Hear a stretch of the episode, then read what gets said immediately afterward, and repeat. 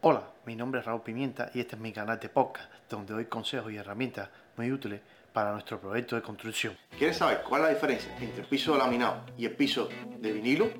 Pues bien, comenzamos. Por lo general, los clientes recurren a estos pisos, tanto de vinilo como el laminado, ya porque uno es el, precio, que es mucho más barato que el piso de ingeniería y el piso sólido. El otro es la durabilidad que tienen estos, ya que duran mucho cantidad de tiempo. Y la otra es que eh, están más, son más duros y, evitan eh, son al tema de los arañazos, los golpes, ya que son, salen por la, por la compactación que tiene el material, duran mucho mejor que un piso de madera o en piso de ingeniería. Por lo tanto, la gente recurre mucho a esto, la rapidez de instalación, ya que no necesita estar poniéndole material, no es necesario ponerle material para pegarlo, ni estar clavando, ni poniendo ninguna garapa, le damos un sistema flotante, ya que con el sistema el mecanismo que tiene agarre, se puede montar todas las piezas. Por lo tanto, la gente acude a esto, mientras que, como yo siempre proteja la, fachada de la, inclemencia del sol, vas a estar bien. Como te hablaba, el, tanto el tablón de vinilo como el, piso laminado son muy buenos para el que tiene mascota, ya que en el caso de madera los animales siempre van a, por los olores van a estar tratando de rascar, estos no. Entonces vas a tener esa ventaja de que son bien friendly con los animales, en la carga que le vas a poner encima, o sea, aguantan mucho más carga que un piso no regular de madera. Lo único que como siempre digo, tienes que estar pendiente a que las patas de los de todos esos muebles, sillones, de ponerle unos resbaladores para que no vayan a arañar el piso, pero por lo general, ¿sabes? Son, tienen muy buena durabilidad por eso, por lo tanto es muy buena opción para esos espacios que quieren movimiento, que no sea directamente en, una losa de piso, ya que como es siempre es plástico, absorbe un poco más el golpe, las caídas, y entonces eh, eh, tiene esa ventaja estos tipos de materiales. En caso de tanto el piso laminado como el piso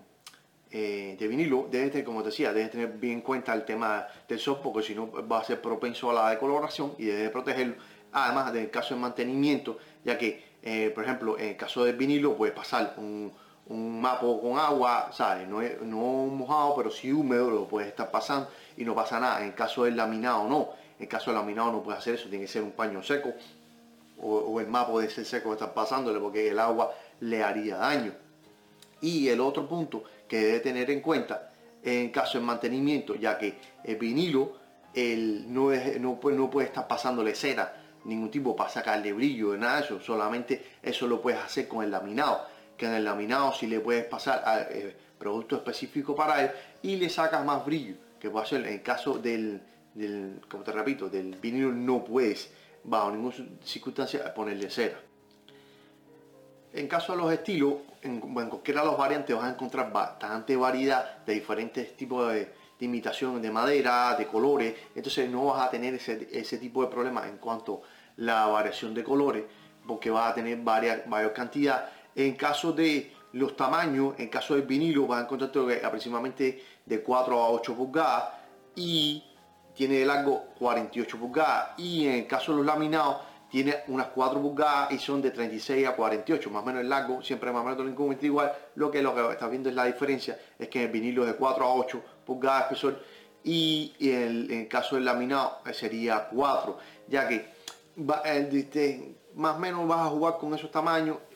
tiene, te digo, te repito, son más o menos igual que los mismos espesor que tiene el, caso de ingeniería, el piso de ingeniería es más o menos igual, lo que todos tienen lo que, como estos dos tiene la ventaja que son eh, eh, más económicos a la hora de montarlo, ya que mucha gente lo utiliza para rentar, ya que aguanta la carga, se puede no sé qué, lo único que tiene que estar pendiente, como te siempre repito en el video, es los apoyos, porque te repito, siempre es bien muy, muy importante, nunca arañarlo y tener en cuenta de poner eso, porque se puede, se puede tratar, pero nunca va a quedar igual. Entonces, por tanto, de estar pendiente poniendo los resbaladores, no va a tener problema de ahorrar mucho dinero a la hora de poner y quitar ese piso de alfombra, que eso bajo ninguna circunstancia tenerlo, porque la alfombra cuando pase uno o dos años desistió y entonces va a ser feo. Y esto es muy fácil, ya que el sistema de montaje, tanto uno como el otro es flotante, ya que, como te repito, es montarlo, ponerlo y ya está, ¿sabes? Es muy rápido, nada más que tienes que estar midiendo las posiciones a la hora de ponerlo, tener pendiente de eso y ya. Por favor, suscríbete a este canal para que estés al tanto de los podcasts que subimos y por favor, seguidme en mis redes sociales. Muchas gracias.